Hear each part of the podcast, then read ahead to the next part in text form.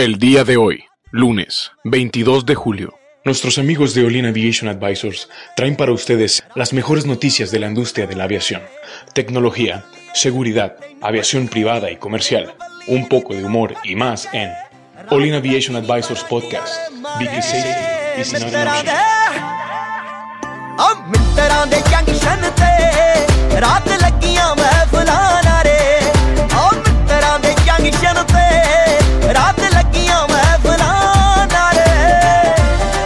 Hola, buenos días, bienvenidos a una emisión más de All In Aviation Advisors. El lunes, gracias por escucharnos una semana más.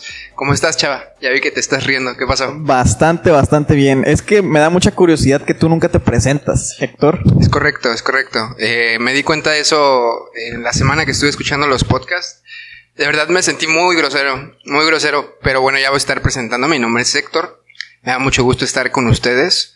Y hoy también estoy con mi compañero Cristian. Hola, ¿qué tal? Buenos días Héctor, buenos días Chava. Eh, pues muy emocionado de empezar otra semana más con ustedes.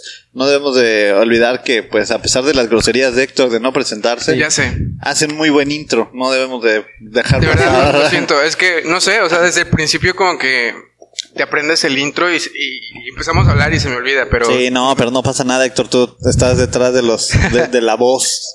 Eh, ¿Cómo está Edson desde la cabina de controles? Que realmente no es una cabina, es más bien como, pues está aquí al lado de nosotros. ¿no? Es una cabina de controles, claro que sí. Sí. Muy bien. Oigan, y yo creo que comprobamos lo de Adrián, ¿no? ¿Qué Que sí estamos peleados. Pues que sí. no son un, no son un este un- una pareja feliz y pues viene uno, viene el otro, problemas en el paraíso, ya habíamos dicho la semana pasada, entonces eh, Adrián, Pues Adrián sí está en el paraíso ahorita. ahorita Adrián está en el paraíso, Adrián ¿tú qué piensas, chava? ¿Sí? No, Sí. pues... Nada más con que no me esté poniendo el cuerno, todo bien, ¿eh? Muy De bien. amistad solamente. Sí, no, definitivamente este Adrián, como saben, tiene novia. No, no tiene Se novia. llama Manuela. No, no es cierto, Adrián, donde quiera que estés, que la estés pasando muy bien. Eh, que estés escuchando este podcast que estamos preparando con mucho cariño para todos nuestros amigos.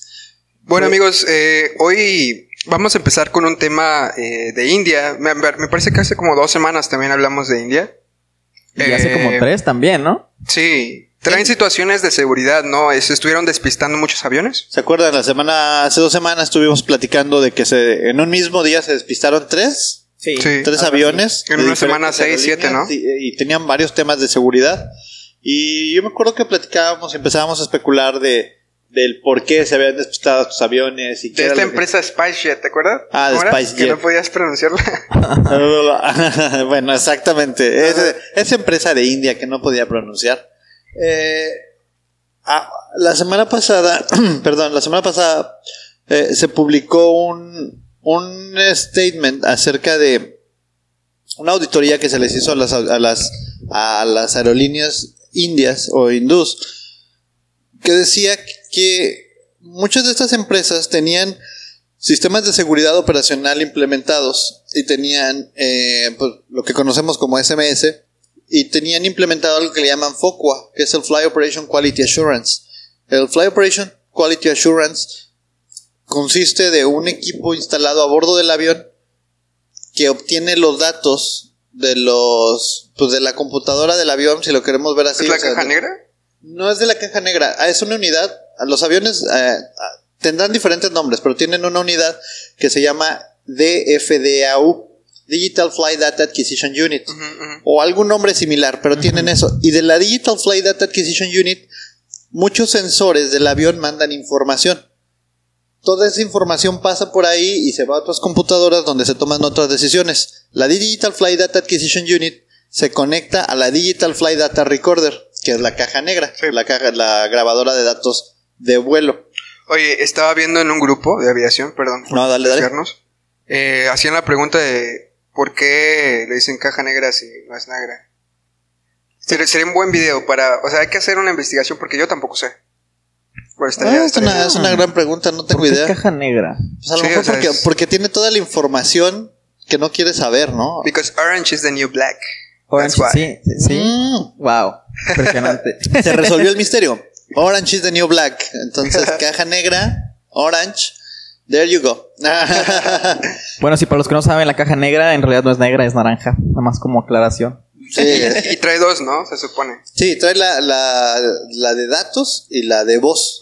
Hay algunos aviones que ya traen una, vamos a llamarle una caja negra de nueva generación, Integrada. donde vienen la, voy, la grabadora de voz y la grabadora de datos en una misma Exacto, unidad. o sea, ¿para qué tienes que traer dos? Ah, es o- más difícil incluso encontrarlo. O sea, imagínate. se Sí, es más difícil, pero la probabilidad de que se arruinen las dos es menos Oh, porque están separadas claro. en lugares diferentes del De avión. acuerdo, de acuerdo. Bueno, entonces para este tema del FOCUA, tú tienes esta Digital Flight Data Acquisition Unit y esta manda todos los datos que recupera o solamente algunos parámetros a la Digital Flight Data Recorder. Ahí se están guardando los parámetros, se están guardando, se están guardando y paralelamente manda los datos a otra unidad que se llama Micro Quick Access Recorder. Esta Micro Quick Access Recorder se conecta a la Digital Flight Data Acquisition Unit y ahí se guardan todos los datos de los vuelos. Entonces el técnico de mantenimiento llega, se conecta y descarga un montón de datos en un Excel, así uf, me- megadata, big data, de cada paso que hizo el avión, cómo lo voló el piloto, si venía arriba de la senda de planeo, si venía abajo, si venía con flaps, si venía dentro de la técnica, si lo estaba haciendo bien, en dónde aterrizó, qué tanto le pisó el freno, que todo. Y Todo. eso obviamente también lo utilizan para calificar a los pilotos, para ver si han hecho un desempeño. ¿Y pues, para qué sirve la Focua, Cristian? La FOCUA, eh, FOCUA es un sistema que necesita esta Micro Quick Access Recorder para bajar esa información que se mete a una base de datos. En esa base de datos es un software que traduce toda la información y te hace hasta simulaciones de cómo voló el avión y te va diciendo los puntos de alerta. Y te dice, ¿sabes qué? El piloto cuando despegó, despegó con menos de la velocidad que nosotros tenemos, como que el avión tiene como Segura. velocidad mínima, velocidad segura lo jaló mucho. El ángulo de despegue a lo mejor debió haber sido 16 grados y este lo jaló a 21. Despe- Ok. El piloto también tiene una técnica de vuelo al aterrizar. Viene volando y de repente se pasa el último fijo. Baja los flaps antes y le mete cargas a los flaps innecesarias. Viene en la aproximación final y viene haciendo una aproximación no estabilizada. Viene arriba, viene abajo. Y todo eso te lo da por vuelo, por piloto, por avión. Cada vez que el avión despega, tú tienes ese dato. Ok. Y esto es con el fin de que pues los pilotos tengan un, un vuelo estándar. Correcto. Al final es para estandarizar la operación y le llama y eso se plasma en las empresas en los SOPs, SOPs. que son los procedimientos estándar de operación. ¿Qué quiere decir? Que entre más estándar vuelen los pilotos, más segura es la operación, porque todos están siguiendo el mismo parámetro. ¿Para qué sirve el FOCUA? El FOCUA sirve para alertar a un piloto, decirle, oye compadre, lo que estás haciendo no está mal, pero deberías de mejorar en esto. Ah, ok, ¿sabes qué? Ni yo lo sabía. O sabes que cuando aterrizas, tú aterrizas siempre fuera de las marcas. Ah, pues nunca te ha pasado nada, pero eso, el día menos pensado, pues te puede provocar un accidente. Sí. Aterrizas fuera de las marcas, no traes frenos, la reversa no te funciona y vienes cansado.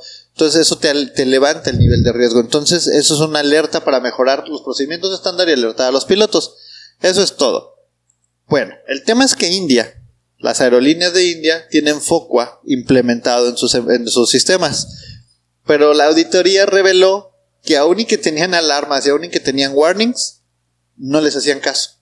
Ah, Y sobre todo yo siento que ahí estaba, pero no había nadie que, que interpretara esos datos o que de verdad eh, le estuvieran dando seguimiento, ¿no?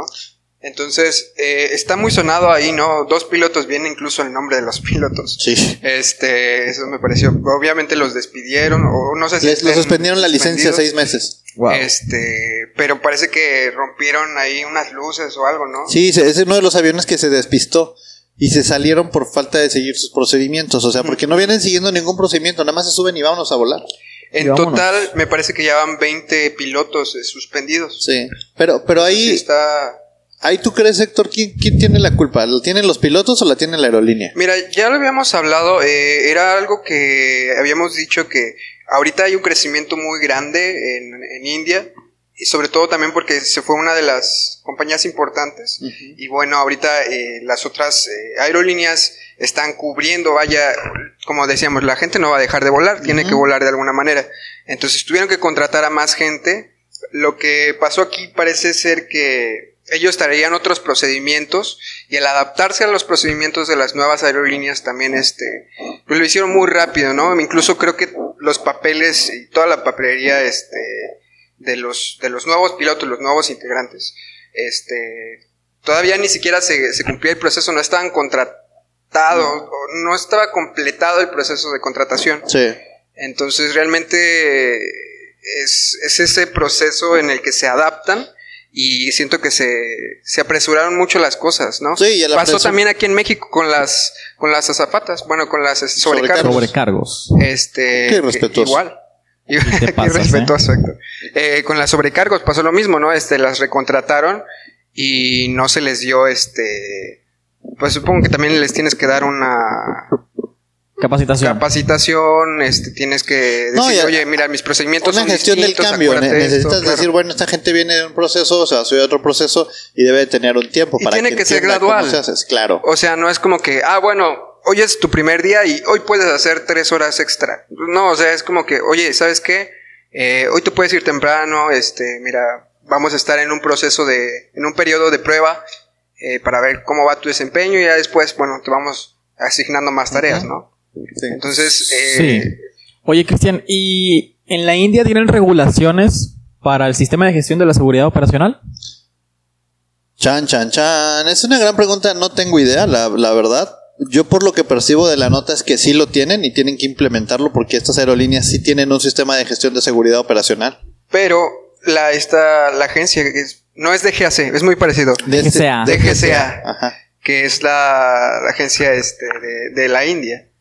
Lo que está diciendo es que es deficiente. O sea, sí lo tienen, pero tienen muchas deficiencias en sus sistemas de seguridad. Bueno, entonces volviendo a la, a la pregunta de Cristian, ¿quién tiene la culpa? ¿La aerolínea o los pilotos? Pues bueno, ¿quién está dejando de que el sistema, el SMS de las aerolíneas sea deficiente? Pues la misma aerolínea, La, ¿no? mi- la autoridad.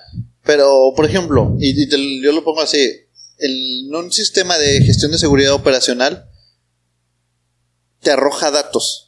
Sí. Pero si tú no estás haciendo nada con esos datos, no los estás sabiendo interpretar, La nada más estás es llamando la atención de alguien. O sea, Sí. es como, ¿para qué me regañas si no estás diciéndome qué hacer? Eh, Es que muchos de los sistemas, hoy en día, hay muchas empresas que tienen, y eh, no solamente en México, muchas empresas alrededor del mundo que tienen sistemas de seguridad operacional, que tienen datos.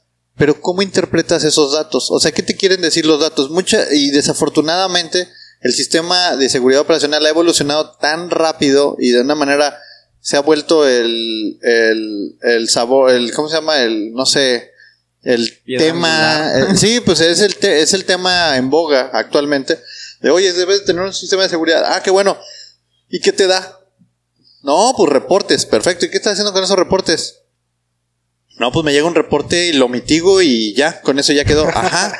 Y eso Mitigo. no te. lo- ajá, mitigo. O sea, O toda la gente te ¿qué, dice qué están haciendo? Realmente, Pero- nada pero- más suspender a los pilotos de suspender. Mitigado. Ajá, o sea, ¿eso qué? Pero ¿dónde está el análisis atrás? ¿Dónde está el... Bueno, ¿sabes qué? Pasó esto. Ah, espérame. Esta es la tendencia histórica que tenemos de los últimos 10, a- 10 12 años. Esto es lo que... Esto es el data. El foco a lo que te da es ese data. Entonces llega ese data, lo descargas, pero si la persona que tienes descargando la información no sabe lo que está viendo o no sabe lo que está esperando ver, pues también está difícil. O sea, es como si yo te digo, no, pues el 65% de los estudiantes en México eh, de universidad Son tontos. no tienen, no, no, no. El 65% de los estudiantes de universidad no tienen, eh, no, no, no conocen ecuaciones diferenciales. Ah, gracias Cristian, qué buen dato. Ajá, ¿y qué estás haciendo con ese dato? No, nada, nada más quería que supieras. Es No, un dato interesante. es un muy buen dato. Oye, qué buen dato. O sea, lo voy a guardar y lo voy a atesorar. No, digo, o sea, lo- la información te tiene que servir para tomar decisiones. Lo que yo veo aquí es ese gap y que probablemente muchas empresas están con ese problema recibiendo información y no están haciendo nada de Sí. fondo con ella. Es que es algo, es algo que se tiene que implementar y se tiene que ver desde la perspectiva también de la cultura, ¿sabes? La cultura de la gente, la cultura organi- organ- organizacional y de las empresas, en este caso, pues de las aerolíneas, ¿no? Tienen que hacer cambios en su, en su cultura. Sí, definitivo. Ok, y Cristian, ¿cuántos taxis aéreos aquí en, en México crees que tengan sus procedimientos de operación estándar? ¿Taxis aéreos con procedimientos de operación estándar? Sí. ¿Taxis aéreos? Taxis aéreos. Bueno, entendamos que a veces hay taxis aéreos que tienen dos pilotos y un contador. O sea, ¿cómo le pones procedimientos estándar a un taxi aéreo de esos? O sea, tiene un avión manufactura 1976, Ajá. dos pilotos y un contador. Final del taxi aéreo. Oye, pues no le falta gente. O sea, pues, no creo que lo- o sea, yo creo que no hay más de, vamos a ponerle un número grande, 25 operadores con procedimientos estándar en México. Bueno, es que eso sería prácticamente lo que comentaste hace rato, de que llegan al avión, se suben y vámonos. Ajá. ¿Cuántos has visto de eso, chava?